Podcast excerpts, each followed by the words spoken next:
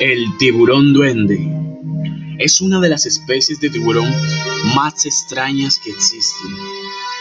Su descubrimiento no sucedió hasta 1898, principalmente porque vive en aguas profundas a partir de los 200 metros.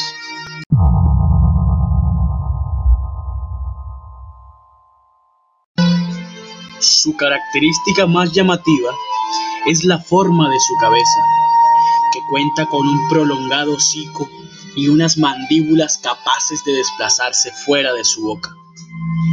Esta característica es de enorme utilidad en aguas tan profundas, ya que este tiburón se orienta por electroreceptores situados en su cabeza y le sirve para capturar presas como calamares o pulpos antes de que sea detectado.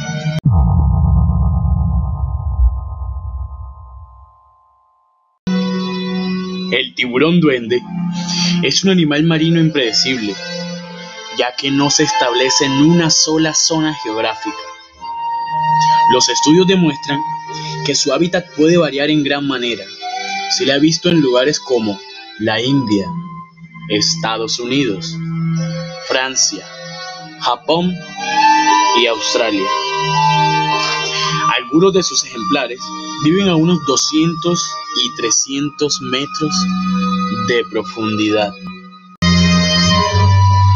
Poco se sabe del tiburón duende debido a las dificultades de llegar a su hábitat y las pocas especies que han sido recogidas se han debido a su aparición en redes de pesca de profundidad ya muertos o que han sobrevivido muy pocas horas.